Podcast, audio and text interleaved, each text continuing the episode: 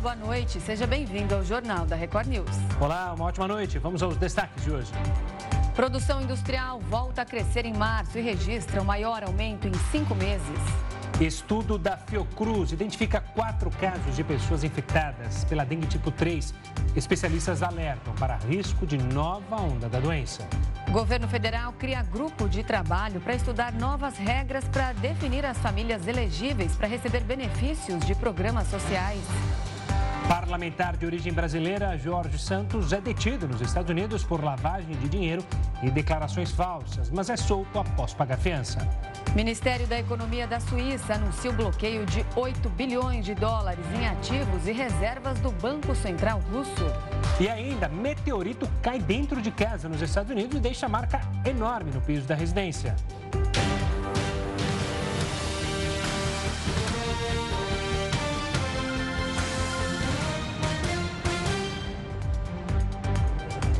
A ministra do Meio Ambiente e Mudança Climática, Marina Silva, teve alta na manhã desta quarta-feira. Ela estava internada desde sábado após a confirmação do resultado positivo para a Covid-19. Segundo o boletim médico, Marina deve permanecer em repouso domiciliar com liberação para reassumir as atividades a partir da próxima semana. O comunicado ainda ressaltou que o esquema vacinal completo da ministra colaborou para que o quadro de saúde fosse controlado. E o Telegram excluiu na tarde desta quarta-feira a mensagem enviada aos usuários com críticas ao PL das fake news. Mais cedo, o ministro Alexandre de Moraes, do Supremo Tribunal Federal, havia determinado que o texto fosse retirado do ar. O repórter Matheus Escavazini, que está lá em Brasília, acompanha o caso e atualiza para a gente ao vivo. Boa noite, Matheus. Que outros detalhes você traz? Boa noite para você, Gustavo, Renata, boa noite a todos. A mensagem foi apagada pelo aplicativo Telegram hoje, no início da tarde, logo após a determinação do ministro Alexandre de Moraes. Moraes ameaçou tirar o aplicativo do ar por 72 horas, caso a mensagem com distorções, segundo ele, sobre o projeto de lei das fake news não fosse retirada em até uma hora após a defesa da, do Telegram ser intimada. Como relator do, do o aplicativo havia publicado uma mensagem ainda ontem, na terça-feira, é, dizendo que o PL daria ao governo federal poderes de censura sem supervisão judicial prévia e ainda estimulava também os usuários a pressionarem os deputados federais pela não aprovação, então, desse projeto de lei. O relator do projeto na Câmara, deputado Orlando Silva, do PCdoB de São Paulo, classificou a estratégia da rede social como jogo sujo, foi o que ele disse. O texto original não dá poder ao governo de determinar o que pode ou não ser removido da internet, mas traz obrigações e responsabiliza as plataformas em relação à disseminação de posts e fake news que atentem contra a democracia, a criança e o adolescente, racismo e outros crimes. O ministro Alexandre de Moraes disse também que a empresa já é reincidente. Há duas semanas atrás, a empresa é, teve o aplicativo retirado do ar aqui no Brasil porque se recusou a fornecer informações sobre. É, é, manifestações de neonazistas dentro do aplicativo. Então, o ministro é, disse que a empresa é reincidente, por isso determinou, apesar disso, é, manteve a multa. A empresa voltou a operar aqui no Brasil, mas manteve a multa de um milhão de reais por dia, enquanto a empresa não fornecer as informações desses neonazistas para a justiça brasileira. Renata, Gustavo. Tá certo. Obrigada pelas informações, Matheus. Uma boa noite para você. E na tarde de hoje, o Supremo Tribunal Federal derrubou o perdão da pena concedida pelo ex-presidente Jair Bolsonaro ao ex-deputado Daniel Silveira. Silveira foi condenado pela corte em abril do ano passado por estímulo a atos antidemocráticos. Como o ex-deputado já está preso, na prática, a situação dele não muda. Condenado a oito anos e nove meses de prisão, além de perder o mandato de deputado, Silveira foi obrigado a pagar uma multa de 212 mil reais. O placar da votação ficou em 8 a 2 pela derrubada do perdão. Os únicos ministros a votarem a favor do perdão da pena foram André Mendonça e Nunes Marques. E os carros populares ficaram 45% mais caros em quatro anos. O aumento foi quase o dobro da inflação no período. O sonho de muita gente de comprar um carro zero ficou ainda mais distante nos últimos quatro anos. Segundo um levantamento da FGV Ibre, os três principais veículos de entrada no Brasil subiram mais de 45% entre 2019 e 2023. Esses carros fazem parte da categoria de automóveis que tem como público-alvo os consumidores com menor poder aquisitivo. Por isso, eles costumavam ter preços menores, mas nos últimos anos, eles se tornaram bem menos acessíveis. Em 2019, a média desses veículos era de mais de R$ 30.800. Neste ano, o salário mínimo era de 998 reais. ou seja, para comprar um carro popular era necessário desembolsar 31 pisos de remuneração remuneração. Já em janeiro deste ano, o valor saltou para mais de R$ 67.600. Enquanto isso, o salário mínimo subiu para R$ 1.320. Então, para conseguir adquirir um veículo de entrada, é preciso pagar 52 salários mínimos. Além disso, a valorização foi maior do que a inflação no período. Entre 2019 e 2023, o aumento de preços gerais foi de 27,6%. Para o economista Luiz José Pimenta, um dos principais problemas no valor dos veículos é a alta quantidade de impostos. Hoje, o maior componente de custo no carro são os impostos. Quando eu comparo os impostos aqui no Brasil, que nos carros de mais, em média 34%, 35%, com os Estados Unidos, que não chega nem a 6%, a gente vê o absurdo que é a, realmente a, o custo tributário. Então, se o governo diminuir o custo tributário, que é em toda a cadeia automotiva, diminuir não, se ele, se ele, ele levar a níveis civilizados, que é, é, é, você chega na Europa, você está em torno de 15%, Japão 6, Estados Unidos 5, então a gente pode conseguir, consequentemente, reduzir os carros em mais de 20% dos valores. Outro ponto que impactou na alta dos preços foi a crise na produção de microchips. O problema ocorreu principalmente na Ásia, com foco na China e no Taiwan. Entre 2020 e 2022, o aumento da capacidade produtiva dos fabricantes foi de 6%, enquanto a demanda registrou alta de 17%. Os microchips são usados em diversos produtos, mas o setor mais afetado foi o automotivo. Enquanto os carros ficam cada vez mais caros,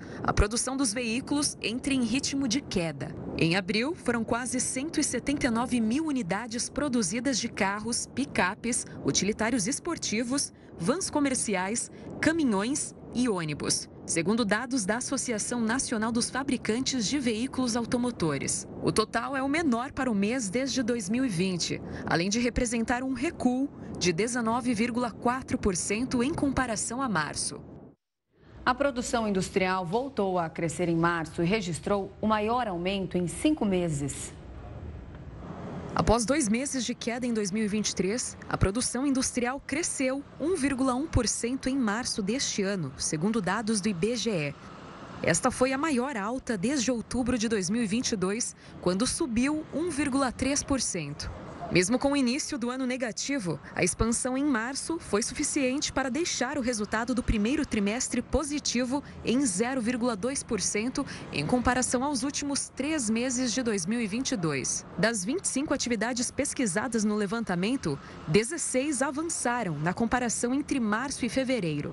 Os destaques positivos do mês foram equipamentos de informática, produtos eletrônicos e ópticos, que subiram 6,7%. Na sequência, aparecem produtos derivados de petróleo e biocombustíveis, e máquinas e equipamentos. Apesar da melhora, os dados da pesquisa industrial mensal mostram que a sequência ruim coloca a produção industrial em um patamar 1,3% abaixo do registrado em fevereiro de 2020. Último mês, sem os efeitos da pandemia na atividade. Os recentes dados negativos acontecem em meio ao alto patamar da taxa básica de juros. Para a Confederação Nacional da Indústria, a manutenção da Selic em 13,75% ao ano é equivocada e traz custos adicionais para a atividade econômica. Sobre essa alta na produção industrial, a gente conversa agora com Samuel Barros, que é doutor em administração e reitor do IBMEC do Rio de Janeiro. Samuel, uma boa noite, obrigado pela participação aqui conosco. Como a gente viu na reportagem, houve um aumento, mas os números ainda estão muito aquém de antes da pandemia. Esse aumento a gente deve comemorar, deve olhar é, um pouco torto, é um movimento sazonal ou ele aumentou porque anteriormente a gente estava num movimento muito fraco. Como que a gente pode descrever esse aumento? Boa noite, Renata. Boa noite, Gustavo. É, a gente pode enxergar esse aumento de forma positiva, tá? Como todo aumento na produção industrial, ele deve ser comemorado. É, no entanto, um ponto relevante, é, a gente vinha de uma baixa muito forte. Então, qualquer movimento positivo geraria um aumento. E a própria indústria percebeu que o Banco Central não está dando sinais de redução de taxa. Então, ela precisaria se movimentar é, independente de comportamento de taxa de juros ou não no Brasil. Samuel, a gente viu então esse crescimento agora em março, mas a previsão para o ano todo de 2023, qual é? A previsão para o ano é que a gente consiga fechar esse ano nos patamares pré-pandêmicos, então nos patamares ali de é, fevereiro de 2020. Então a gente tende a ter ainda alguns resultados positivos pela frente, uh, consequentemente esses resultados vão recuperar o movimento da indústria é, e é claro que se houver uma redução da taxa de juros, isso melhora ainda mais a perspectiva.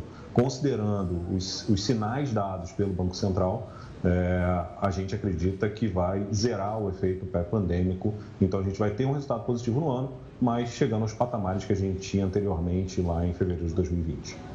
Samuel, para quem não está habituado com os termos e com é, o movimento econômico, por que, que uma taxa de juros tão alta é tão prejudicial para o setor, para a indústria?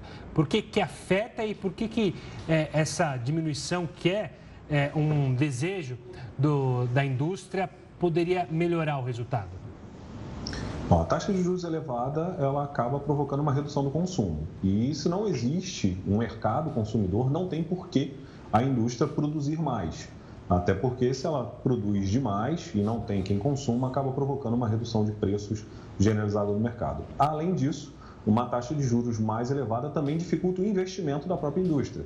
Então, ela precisa renovar maquinários, ela precisa comprar é, e produzir novas linhas, e com uma taxa de juros elevada fica muito caro para ela fazer isso. E se ela fizer com a taxa elevada, ela vai ter que repassar isso para o preço do consumidor, o que acabaria é, provocando ou uh, um estoque mais elevado, então ela teria um encalhe de estoque, ou um outro problema, que seria o aumento da própria inflação em virtude é, dos aumentos de preço. O desempenho do setor ele é bastante heterogêneo. Ele é, varia bastante conforme os segmentos. Por exemplo, quais é, influenciam mais positivamente e qual vão no lado oposto? Bom, é, como já foi apresentado, inclusive, na própria notícia, quem influenciou muito positivamente foi o setor de informática, né, produtos eletrônicos, produtos óticos, é, logo em seguida o, máquinas e equipamentos, e em terceiro lugar equipamentos de transporte que não incluem veículos. Tá? Então, é, esses três foram os três principais, em quarto lugar vindo farmoquímico e farmacêutico. É, quando a gente olha para quem puxou para trás, os cinco piores setores é, né, nesse resultado de março, e aí sendo bem específico, nesse resultado de março, uh, o pior foi o setor de vestuário, uh, com uma puxada negativa de 4,7%, uh, seguido de fabricação de móveis, então o setor moveleiro também teve um resultado muito negativo, e o setor de fumo também teve um resultado muito negativo nesse, nesse período de março. Uh, tendo um resultado negativo, mas nem tanto, a gente também pode apontar o setor de produtos de madeira e o setor de metal. Uh, e esse setor, esses produtos de metal, eles não incluem é, a parte de máquinas. As máquinas, elas geraram um resultado positivo. Tá certo, Samuel Barros, obrigado pela participação aqui conosco e pela ajuda a entender esses números da produção industrial. Um forte abraço, até uma próxima. Eu que agradeço. Uma boa noite para vocês. Boa noite. E o corpo do ex-deputado federal David Miranda foi velado na Câmara Municipal do Rio de Janeiro. O ex-parlamentar completaria 38 anos nesta quarta-feira. E quem traz mais informações para a gente é o repórter Marcos Marinho, direto da capital fluminense. Boa noite para você, Marcos. Oi, Renata. Oi, Gustavo. Boa noite para vocês e para todos que nos acompanham aqui no Jornal da Record News. O corpo do ex-deputado federal e ex-vereador David Miranda, do PSOL, foi velado no hall do Palácio Pedro Ernesto, onde funciona a Câmara Municipal aqui da capital fluminense. David Miranda ia completar 38 anos nesta quarta-feira. Ele estava internado havia nove meses e morreu devido a uma infecção gastrointestinal. Foram nove meses lutando contra a doença doença e nos últimos dias o quadro dele se agravou. Quem fez o comunicado da morte foi o companheiro dele, o jornalista norte-americano Glenn Greenwald. Ele anunciou a morte do ex-parlamentar pelas redes sociais. David Miranda estava cercado dos filhos e também do companheiro quando faleceu no hospital. Eu volto com vocês aí no estúdio. Tá certo, obrigado, Marcos. E olha, nos Estados Unidos, o parlamentar de origem brasileira, Jorge Santos, foi detido e pagou fiança de 2 milhões e meio de reais. O deputado republicano de 34 anos se entregou em um tribunal de Nova York na manhã desta quarta-feira e foi indiciado. O parlamentar pagou uma fiança de 500 mil dólares, cerca de 2 milhões e meio de reais, e vai responder em liberdade.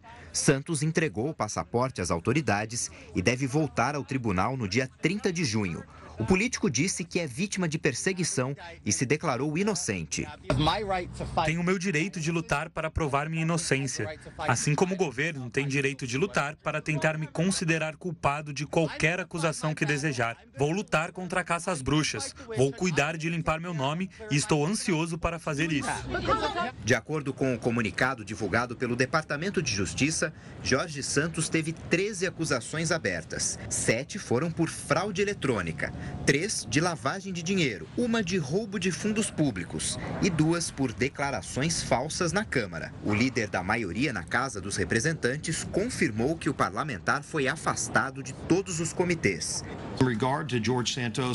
Em relação ao George Santos, ele já foi removido de todos os seus comitês. São acusações sérias.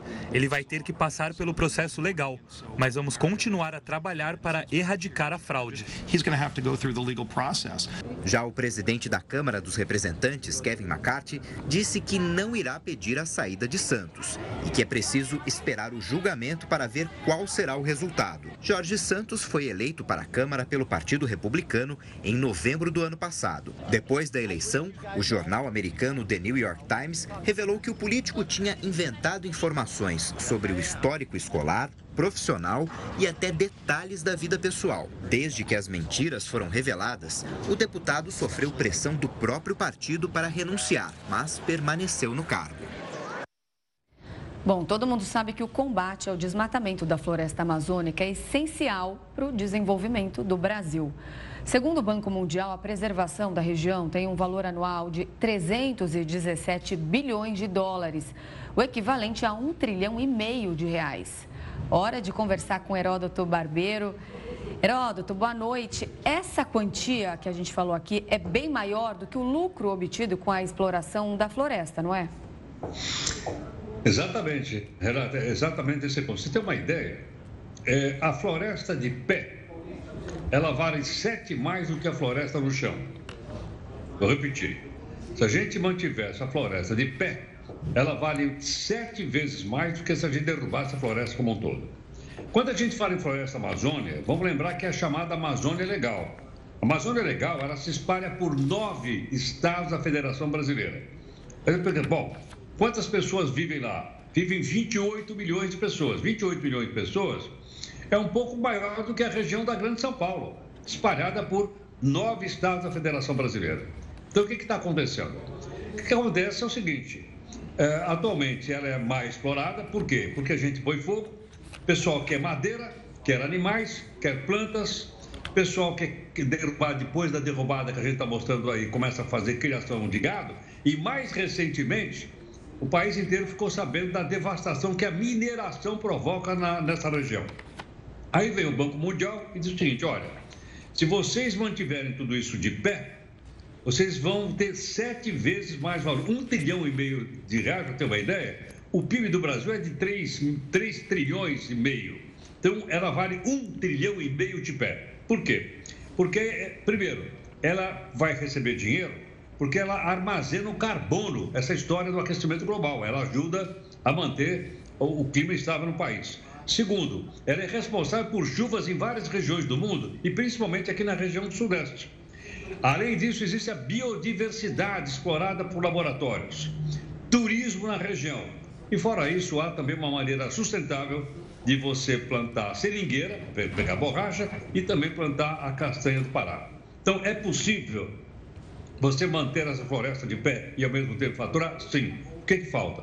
Falta apenas uh, o, o, o, a, a gente entender que isso é importante, as autoridades entenderem isso que é importante e a gente entender o seguinte: quando você põe fogo e você faz o que nós estamos fazendo hoje, a gente mais destrói do que cria riqueza. Então, espera um pouquinho. Então, se a gente se, se deixar de pé, cria riqueza, por que não vamos fazer isso? Para isso, a gente tem que estabelecer a lei, a lei precisa ser cumprida e a gente precisa manter, então, de pé essa floresta amazônica. Não só por nossa causa, mas porque o mundo precisa dela e ele vai pagar para a gente manter essa floresta aí de pé.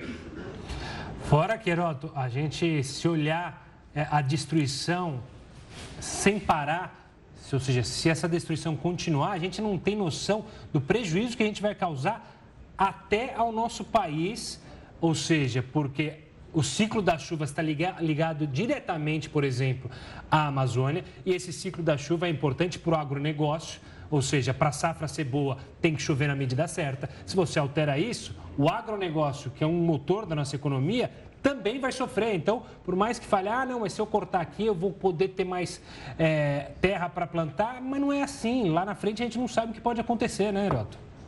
Agora, tem uma coisa curiosa também, Gustavo, para contar para o pessoal que nos acompanha, que é o seguinte. Quando a gente planta soja, a gente vende a soja, a gente ganha dinheiro pela venda da soja. O que, que a gente pode vender da floresta amazônica, sem, sem estragar a floresta? O armazenamento do carbono. É um grande armazenador do carbono, responsável também pelo aquecimento global. Então, o mundo vai pagar para a gente armazenar carbono. Como? Mantendo a floresta de pé. Então, simplesmente mantendo essa floresta de pé, nós vamos estar faturando uma grana do mundo que precisa de tudo isso para que o aquecimento global não continue acontecendo. Não vai precisar derrubar, não precisa trator, não precisa plantar nada, é só manter de pé e cobrar pelo armazenamento, que é, logicamente, uma, uma riqueza que poucos países do mundo têm. Nós temos. Vamos explorar direito isso. E Desculpa, Renata, por favor. Não, eu ia falar, vamos ver de que forma agora esse dinheiro que vai entrar no Fundo Amazônia vai ser investido aqui, porque na nossa cobertura aqui da coroação do rei Charles III no sábado, o presidente Lula disse que a primeira coisa que o rei falou para ele, cuide muito bem da floresta amazônica. Pois é, agora eles precisam nos ajudar, né? Exato. Quem derruba madeira e eles compram, é, não é? é essa madeira é mandada de, de contrabando para a Europa, eles compram. Então as pessoas vêm aqui, tiram a biodiversidade e eles compram. O tráfico de animais é daqui para fora, não é de fora para dentro. Sim. Então, além do papo, além da grana, eles precisam nos ajudar com a força para a gente poder manter essa Amazônia aí. Tá certo, Heroto. A gente volta a se falar amanhã, combinado? Tchau, tchau. Vai, vai esfriar, hein, gente? Vai esfriar. Já esfriou. Bom, é bom colocar sua pantufa aí do lado da câmera, Otto. do Mickey. É, bom. tchau, tchau, Gabi.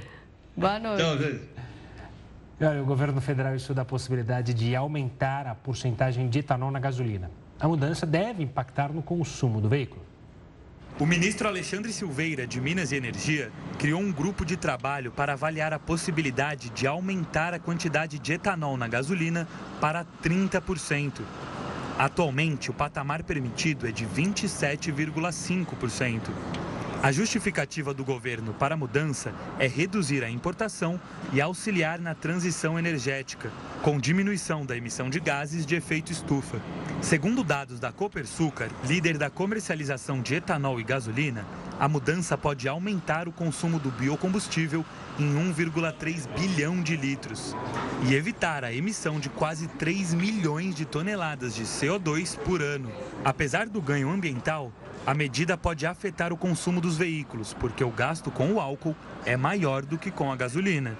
Outro fator que pode ser impactado é o preço do combustível. A produção do etanol é mais barata, o que diminuiria o custo final da gasolina. Mas o valor praticado nas bombas ainda tem a inserção de impostos, lucro e, além disso, o preço da gasolina é ajustado segundo parâmetros internacionais. Caso a mudança seja confirmada, será a segunda vez em oito anos que o governo altera a proporção do etanol na gasolina. Em 2015, o percentual saiu de 25% para o patamar atual de 27,5%. O Cinturão Citrícola de São Paulo e o Triângulo Mineiro são responsáveis por boa parte da produção de laranja nacional. E hoje foi divulgada a estimativa da safra 2023-2024. A laranja é uma das principais culturas agrícolas do país. As variedades de mesa, que é a consumida em casa, respondem por 3% da produção. 97% são de frutas destinadas à fabricação de suco. O Brasil detém 50% da produção mundial de suco de laranja e exporta 98% do que produz. Por isso, todos os anos, a estimativa da safra é tão aguardada. A pesquisa feita pelo Fundo de Defesa da Citricultura, relacionada à safra 2023-2024, no Cinturão Citrícola de São Paulo e Triângulo e Sudoeste Mineiro, aponta uma leve queda numérica na produção em relação ao ano anterior. Agora estão previstas 309 milhões e 340 mil caixas, frente às 316 milhões de 2022. Mesmo assim, os especialistas garantem que há estabilidade na produção. Nós tivemos nessa safra uma diminuição do número de frutos por árvore, mas por outro lado, essas chuvas volumosas, elas vão ajudar o crescimento das laranjas. Então, apesar de termos menos frutos por árvore, vamos ter frutos maiores para serem colhidos nessa safra. As chuvas beneficiaram a produção. No entanto, mais caixas poderiam ser colhidas não fosse um sério problema que afeta a citricultura. E uma das questões que vem afetando a produtividade é o aumento na incidência de greening, resultado do afrouxamento com os cuidados no pomar. Houve um aumento muito grande da população do inseto transmissor do psilídeo no, nos últimos dois anos e isso ajudou a incrementar a incidência da doença. Então, o que nós temos que fazer é, investir mais em tecnologia, o produtor trabalhar no manejo de forma coletiva, integrada, não individualizada, e seguir com a ciência, com a pesquisa, para buscar uma solução definitiva. A solução para o greening segue sendo pesquisada e pode vir de várias formas. Enquanto isso, os especialistas seguem pesquisando alternativas. Nós temos que ter as cabeças mais brilhantes no mundo focadas, trabalhando arduamente para a solução. E nós chegaremos lá. Para o produtor, a expectativa com relação à safra desse ano segue bem otimista. Esse ano a expectativa está sendo melhor do que do ano passado. Estamos com uma, uma safra que vai ser mais satisfatória, a gente acredita, né? Veio já com uma chuva boa desse ano. Estamos é, esperando que continue assim porque ainda estamos na fase de enchimento de frutos, mas já passamos aquela fase crítica que a gente sofreu no ano passado com a falta de água, né? E os preços também estão melhorando, não é ainda o que a gente talvez desejava assim, mas já está bem melhor do que o que o, o ano passado estava acontecendo. Um objeto que parece ser um meteorito caiu dentro de uma casa nos Estados Unidos. O artefato atravessou o telhado e deixou também uma marca no piso da residência. Ninguém ficou ferido. A polícia trabalha para determinar a natureza precisa do objeto. As autoridades suspeitam que o fato esteja relacionado à atual chuva de meteoros, chamada Eta Aquarides. Esse é um fenômeno anual na qual detritos do famoso cometa Halley caem na atmosfera da Terra. Suzy Kopp, dona da casa atingida, afirmou que o objeto metálico media cerca de 12 centímetros e pesava por volta de 3 quilos. O astrônomo-chefe do Franklin Institute, Derek Pitts, disse ao jornal Daily Star que a rocha pode ter entre 4 e 5 bilhões de anos. Estudo da Fiocruz identifica quatro casos de pessoas infectadas pelo sorotipo 3 do vírus da dengue no Brasil. É o que você vai ver daqui a pouco aqui no Jornal da Record News. A detecção de câncer no SUS foi relatada como o maior desafio para 70% das pessoas que moram em comunidades no Brasil.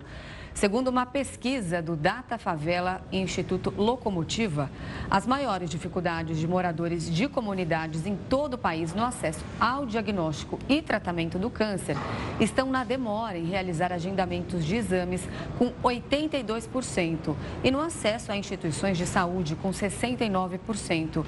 A maioria do público ouvido depende exclusivamente do SUS. Entre os entrevistados, 70% disseram que tentam cuidar da saúde, mas relatam que nunca encontram médico nos postos de saúde e os exames demoram demais para serem feitos. A pesquisa escutou quase 3 mil pessoas das classes D e E de todas as regiões do país. O governo federal criou um grupo de trabalho para estudar novos critérios e aprimorar as regras que definem as famílias elegíveis para receber benefícios de programas sociais. A equipe criada deverá propor novos critérios e regras para as famílias que podem receber os benefícios sociais.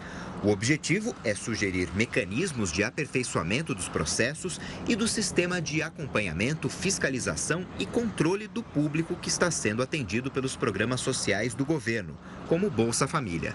A equipe terá duração de 60 dias e será permitida a prorrogação por mais 60.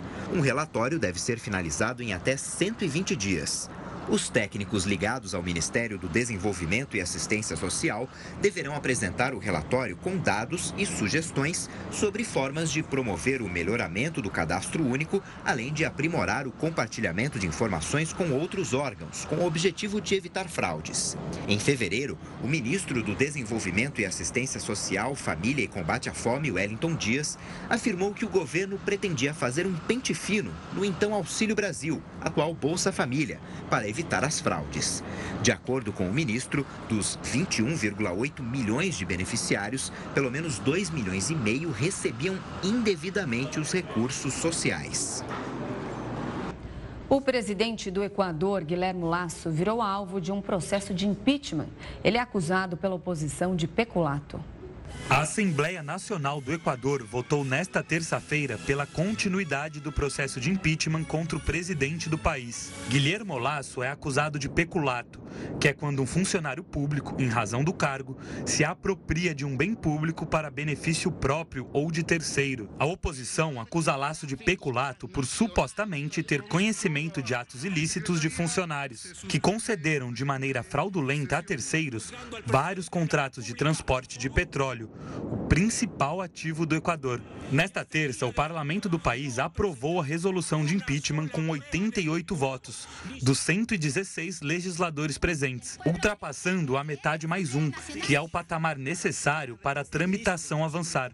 Outros 23 votaram contra e cinco se abstiveram no pleito. Os apoiadores do presidente argumentaram, no entanto, que a votação não tem validade. Segundo eles, a sessão foi ilegal, por não ter ocorrido previamente a aprovação de um relatório pela Comissão de Fiscalização, que é responsável pelo processo. O julgamento político do presidente do Equador continuará na próxima sessão, na qual os acusadores e a defesa deverão apresentar as provas. A votação pela possível possível destituição de Guilherme Lasso está marcada para os dias 20 e 22 de maio. O eventual impeachment exigiria um mínimo de 92 votos de um total de 137 deputados. Um estudo da Fiocruz identificou quatro casos de pessoas infectadas pelo sorotipo 3 do vírus da dengue neste ano no Brasil. Os pesquisadores encontraram essa linhagem em análises genéticas de três indivíduos de Roraima, na região norte, e uma do Paraná, no sul do país. Segundo o Instituto, o risco de um surto com o retorno do sorotipo 3 ocorre por causa da baixa imunidade da população diante dessa cepa. O Brasil não registra epidemias da doença provocadas por essa linhagem há mais de 15 anos. E para a gente entender melhor sobre esse estudo e também os riscos do sorotipo 3 do vírus da dengue, a gente conversa com o pesquisador em saúde pública da Fiocruz, Felipe Gomes Naveca. Boa noite, Felipe. Seja bem-vindo ao Jornal da Record News. eu queria começar te perguntando é, sobre a diferença desse soro tipo 3 em relação aos outros, para você explicar para a gente. Lembrando aqui que a dengue ela é composta por quatro sorotipos. É, exato. Muito boa noite a todos que nos assistem. De fato, a dengue é composta, o vírus da dengue é composto por quatro sorotipos. Todos esses sorotipos podem causar doença tanto leve quanto grave. E o importante é justamente o fato de que esse sorotipo ele não causa epidemias no país há, há mais de 15 anos. Então, a gente tem uma boa parcela da população, principalmente os mais jovens, que não tem imunidade frente a esse sorotipo. Então, a disseminação dele pelo país pode levar a um aumento ainda maior de casos, maior até do que a gente está vendo esse ano. E Felipe, tira uma dúvida para gente que não entende é, da doença, é, é leigo. Ah, o vírus, a gente pega o vírus através justamente do mosquito, da picada do mosquito. Esse sorotipo, é, ele tinha que se propagar então entre os mosquitos ou se acontece é, muito na população é porque justamente esses mosquitos estão é, propagando esse vírus? Como que esse sorotipo chega no mosquito da dengue para ele acabar passando para a gente? É, é, excelente pergunta, né? Nesse caso, o, a gente tem o ciclo da dengue, ela é mantida entre os mosquitos e os seres humanos, mas também é possível que o mosquito transmita é, tanto da fêmea para o macho, do macho para a fêmea e, a, até para a sua prole. Então, os mosquitos infectados já podem dar, fazer os filhotes né, desses mosquitos infectados já podem nascer também infectados pelo vírus. No caso desse do, do estudo que nós fizemos agora, é uma mostra que é uma nova introdução do sorotipo 3 da dengue vinda da Ásia nas Américas. Né? Essa introdução ela provavelmente ocorreu por volta de 2019, mas ela se, se manteve é, ainda silenciosa e a gente agora detectou essa introdução no país junto com os laboratórios centrais de Roraima e do Paraná, que são parceiros nossos nesse estudo. Aquela explosão de casos de dengue que a gente registrou aqui, que aconteceu no ano passado, é, aquela, aqueles casos foram do sorotipo 1, que seria o tipo mais leve, esse 3 se caracteriza por aquela dengue hemorrágica, que a gente também sempre fala aqui que é mais grave? É, na verdade, todos eles podem causar doença hemorrágica, tá? Ou uma doença grave. Qualquer um dos sorotipos pode causar. É, na verdade, o que a gente vê é essa alternância desses vírus circulando. Hoje a gente tem um predomínio no país do 1, do sorotipo 1 e do sorotipo 2, dependendo de cada estado, um deles vai predominar. E agora a chegada de um terceiro sorotipo, como os casos em Roraima são autóctones, né? a gente tem agora um terceiro sorotipo em um, pelo menos em um dos estados do país, no Paraná foi um caso importado. Então é, só, é um cenário que tende a ser mais complexo, uma vez que a gente tem mais um sorotipo circulando. E o dengue 3 ele já causou várias epidemias em vários países do mundo. Então não é, um, não é algo que nos é, não, é, não é uma novidade boa ter, ter detectado esse vírus. Felipe, falando sobre é, como esse vírus pode atingir nossa população, quando alguém contrai a dengue, é curado, ele fica imune apenas a um tipo de sorotipo, o que ele teve, seja um, dois ou três, ou ele também consegue uma imunidade para os demais é, tipos, para as demais cepas? E aproveitando também uma segunda pergunta, as vacinas que a gente tem informado e tem tido estudos, ela conseguiria ampliar a proteção para todos os sorotipos ou ainda não? Também é muito interessante sua pergunta. Na verdade, as vacinas para dengue elas só são liberadas pela Organização Mundial da Saúde se elas protegerem contra os quatro sorotipos. Então, isso é uma premissa importante para as vacinas. É, nesse caso, o que a gente tem é, como eu falei, né, todos eles podem causar uma doença mais grave e o que pode acontecer às vezes é da pessoa na segunda infecção ainda ser até mais grave do que a primeira. Isso, vários estudos apontam isso. E a pessoa, uma vez infectada por um dos sorotipos, ela fica imune durante um período aproximadamente de 3, 3 a 6 meses contra qualquer sorotipo. Só que depois que passa esse tempo, ela só realmente ela só estará protegida contra aquele sorotipo que causou a infecção. Então, após esses seis meses, ela pode se infectar pelos outros sorotipos, sim. Em março, no início do mês, a Anvisa aprovou uma vacina, a Kedenga, que a gente até noticiou aqui, que protege aí contra todos os sorotipos do vírus. Aí crianças de 4 até pessoas de 60 anos poderiam tomar essa vacina, que ainda não está disponível. Há alguma previsão de quando ela possa começar a ser aplicada aqui no Brasil?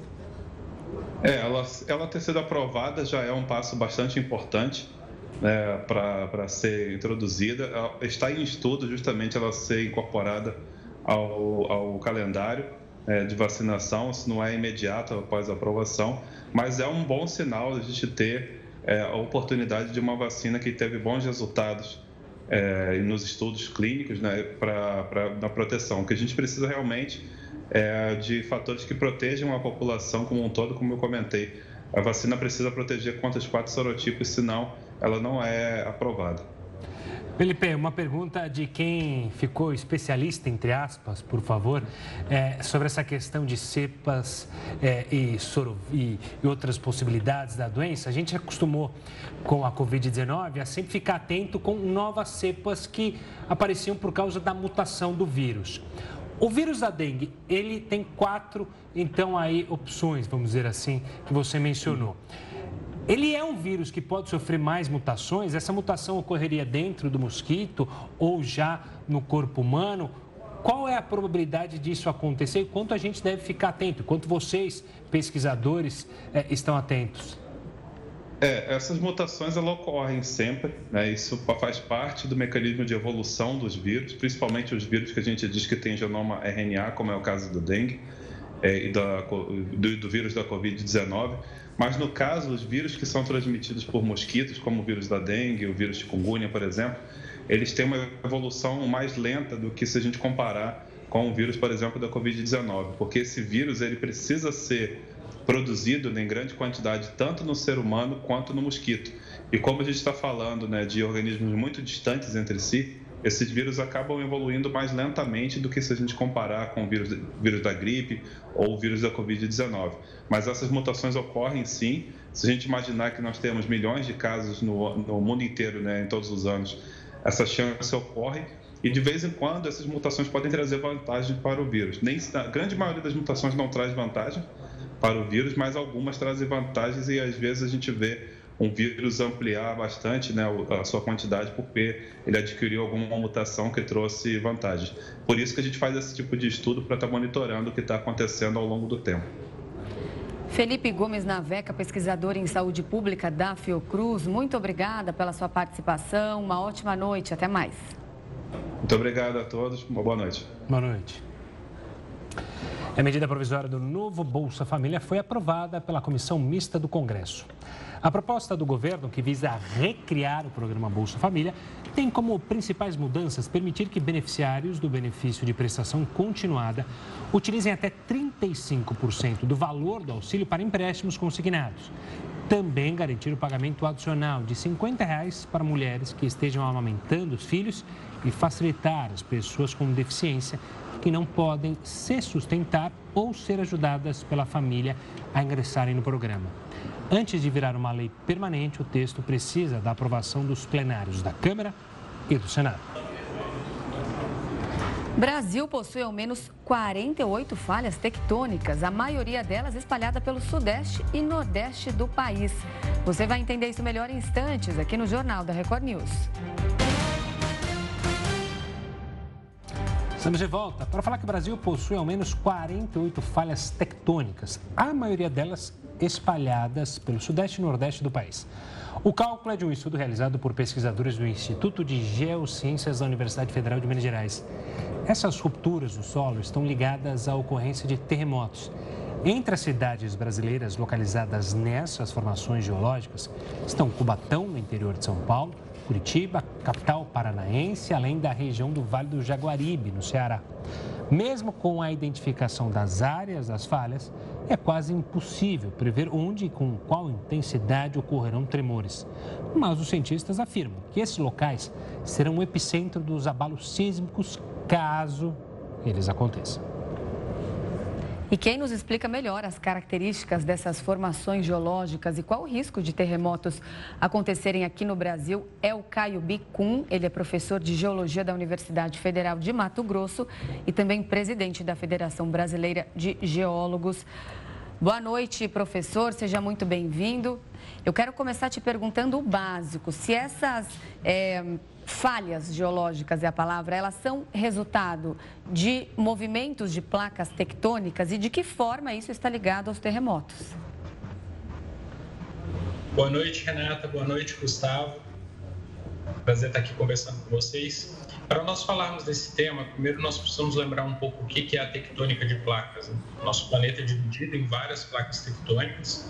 Essas placas elas possuem composições, é, podem ter composições diferentes. Nós temos fragmentos delas que são placas é, continentais, que são ricas em silício e oxigênio, e nós temos outros fragmentos que são ricos em ferro e magnésio, que aí são os fragmentos de placa oceânica. Algumas placas tectônicas, elas têm parte delas com composição continental e parte com composição oceânica. É, muitos dos telespectadores devem já ter escutado falar né, sobre a Pangeia, que foi a última vez que todos os continentes estiveram reunidos em um só. Mas, além da Pangeia, ao longo do tempo geológico, nós já tivemos em vários momentos é, outros supercontinentes, outros momentos em que todos os blocos continentais estavam agrupados em um só. Então, de tempo em tempo, essas placas elas se quebram e depois elas se juntam em um novo supercontinente. Esse ciclo é o que nós chamamos de ciclo de Wilson, é, que é um ciclo de formação e fragmentação de continentes. Quando isso acontece, oceanos inteiros se fecham, primeiro, né, se fecham quando está se, se formando um supercontinente, e outros oceanos se abrem. Na hora que os continentes estão se fragmentando, esses oceanos vão se abrindo.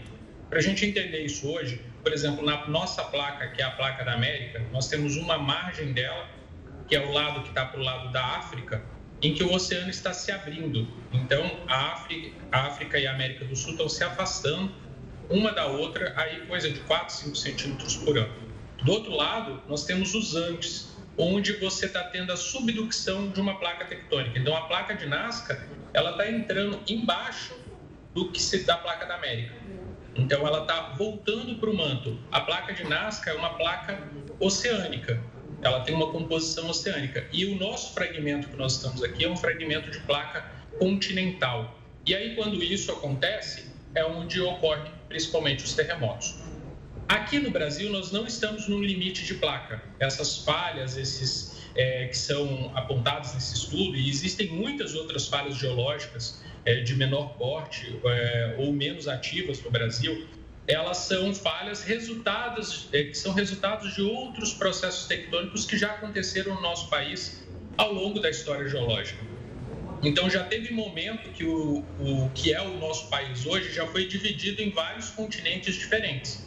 Então alguns lugares, como por exemplo a região é, norte do Brasil e parte aqui do centro-oeste, já foi um continente que é hoje o que nós chamamos na geologia de cráton amazônico. Do outro lado, ali a região de Minas Gerais, parte ali do sudeste, parte do nordeste, era um outro continente que é o cráton São Francisco. Já no sul do país, nós tínhamos outros crátos como Paranapanema. Então, tudo isso foram, em um momento da história do nosso planeta, continentes diferentes, separados por oceanos. E que, do mesmo jeito que hoje a gente se afasta da África e nos aproximamos da, da Ásia, ou que em outros lugares, como por exemplo a Índia, é, está se colando com a China e formando o Himalaia, processos parecidos já aconteceram no Brasil. E isso deixou, né, esses processos que aconteceram no Brasil, deixaram como herança essas falhas geológicas que não possuem uma atividade como ocorre nas, nas zonas onde existe limite de placas tectônicas. Então, se a gente olhar no mundo inteiro, onde existem esses limites de placa, por exemplo, na placa da América, onde tem a maior possibilidade de terremoto, é aqui nos Andes, onde você está tendo essa subducção. Então, isso é para a gente entender um pouco que aqui no Brasil, embora nós podemos ter terremotos de menor porte, nós não estamos nos limites de placas tectônicas. Então, os nossos terremotos vão ser por ajuste de blocos, pequenos movimentos, e que normalmente vão ter uma intensidade muito menor. Os maiores terremotos que nós temos registrados no Brasil, um deles foi aqui no Mato Grosso, é, e o outro terremoto que também teve uma intensidade muito grande na região do Acre, ali. E esse terremoto já do Acre, uma profundidade muito grande e tem uma ligação, inclusive, com os Andes. Então, ele é ainda um pouco do resultado do processo de formação dos Andes e da subducção da placa de Nazca, que está justamente no nosso limite oeste da, do nosso continente. Professor, vou pedir aqui para a nossa equipe, antes também, uma boa noite da minha parte. mostrar justamente essas falhas. A gente tem um mapa revelando essas falhas, aonde ficam e próximas nas sete cidades que a gente tem aí no Rio Grande do Norte, Minas Gerais, São Paulo, é, Goiás, em, em todas essas é, regiões. E o senhor mencionou agora justamente uma ligação com a questão ali é, dos Andes. A pergunta que eu faço é: a gente tem visto é, terremotos gravíssimos, né, o último ali entre a Síria e a Turquia. Quando ocorre um terremoto com uma força e com uma intensidade muito grande, é possível que se aumente essas falhas? Está correto falar em aumentar uma falha tectônica ou isso não acaba influenciando? Por exemplo, se a gente tivesse um terremoto como a gente teve alguns anos atrás, aquele mais tenebroso que houve no Chile, ele tem potencial para mudar as falhas aqui no Brasil? As nossas não. O que acontece quando nós temos algum algum processo tectônico nesses locais, o próprio terremoto ele é formado pela por essa movimentação que é justamente uma falha tectônica. Então os blocos eles se movendo um em relação ao outro. Então se a gente olha lá na na, na, Turquia ou nos Andes, quando tem às vezes um desses terremotos, a gente vê uma rua se deslocando, a gente vê uma casa se deslocando. Isso porque nós temos verdadeiros deslocamentos daquele bloco de rocha inteiro. E é justamente esse atrito de um bloco com o outro que vai fazer o terremoto acontecer. Agora, os, as falhas que existem no Brasil, essas muitas falhas tectônicas que existem, é, ativas ou que não possuem uma atividade hoje em dia, elas foram em algum momento resultado de grandes terremotos. Elas podem ter reativações pequenas, mas aqui no Brasil nós não temos a possibilidade, ou é muito difícil se ter um terremoto com magnitudes parecidas com o que ocorre na Turquia ou nos Andes. Os maiores terremotos que nós tivemos registrados no Brasil foram de 6 graus na escala Richter, enquanto em outros lugares nós temos terremotos de 7 graus ou mais até. Mas pode parecer um grau, parece uma diferença pequena, mas de um terremoto de 6 graus para um terremoto de 7, significa que o terremoto de 7 ele é 10 vezes mais intenso do que o terremoto de 6.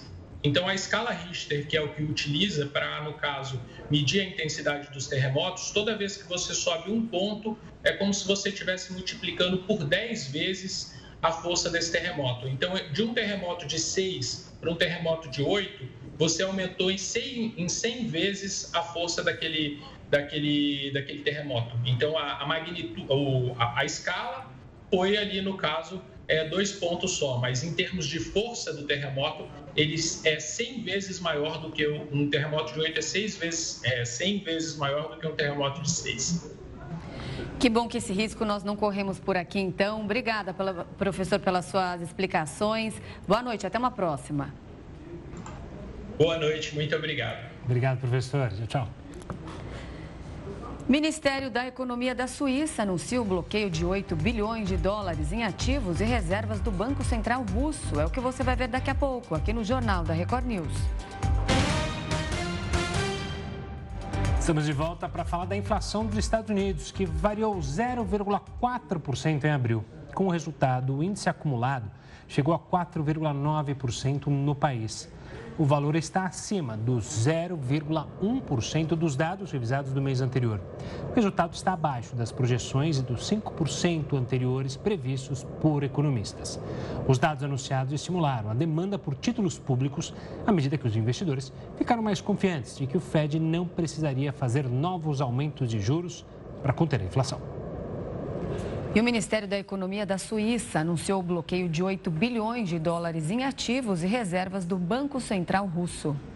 O valor na cotação atual fica em torno de 41,5 bilhões de reais. Segundo a pasta, as transações relacionadas ao governo russo estão proibidas desde 25 de março do ano passado, um mês depois do início da guerra na Ucrânia. Atualmente, a União Europeia discute se deve investir esse dinheiro e usar os recursos para a reconstrução do país invadido. Além desse montante, a Suíça detém outros 8 bilhões e meio de dólares congelados, que são de propriedade ou controlados por indivíduos, empresas ou organizações sancionadas pela União Europeia. A Suíça, país tradicionalmente neutro, decidiu quatro dias após o início da guerra seguir as sanções da União Europeia contra Moscou, obrigando os bancos a transmitir informações sobre clientes e empresas. O Jornal da Record News fica por aqui. Muito obrigada pela companhia. Tenha uma ótima noite. Fique agora bem acompanhado com a Nivian Reis e o News das 10. A gente volta amanhã. Tchau, tchau.